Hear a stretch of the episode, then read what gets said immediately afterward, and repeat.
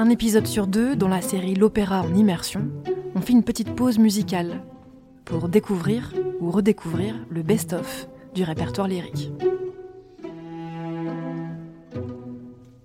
Épisode 2 Réviser les tubes. The Fairy Queen d'Henri Purcell. Dans les années 1690, une des salles londoniennes les plus luxueuses, c'est le théâtre de Dorset Garden. Le public s'y presse pour y voir des spectacles fastueux, parmi lesquels des semi-opéras, un genre baroque typiquement anglais, à mi-chemin entre le théâtre et l'opéra. C'est au théâtre de Dorset Garden que Purcell présentera The Fairy Queen le 2 mai 1692. L'histoire de la pièce, c'est à quelques nuances près celle du songe d'une nuit d'été de Shakespeare. Amputé néanmoins d'une partie du texte et enrichi d'intermèdes musicaux et de ballets. On y évoque la nature, son caractère onirique, mais on y parle surtout d'amour. De nombreux personnages s'y croisent et trois intrigues s'enchevêtrent celle d'Hermia, Lysandre, Helena et Dimitrius, quatre jeunes gens en quête d'amour, celle d'Oberon, le roi des elfes, et sa femme, Titania, la reine des fées, mais aussi celle d'une troupe qui cherche à monter une pièce de théâtre. C'est le spectacle dans le spectacle.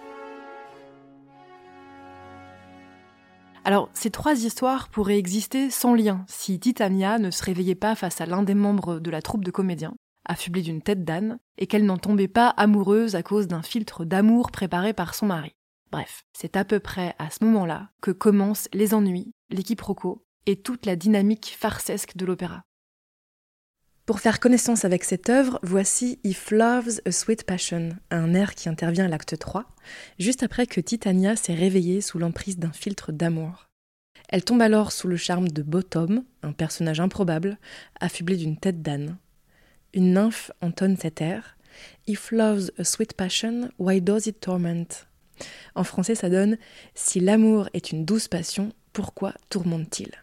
Cette nymphe évoque les plaisirs et les tourments de l'amour dans une mélodie lente, empreinte de mélancolie, reprise ensuite par le chœur.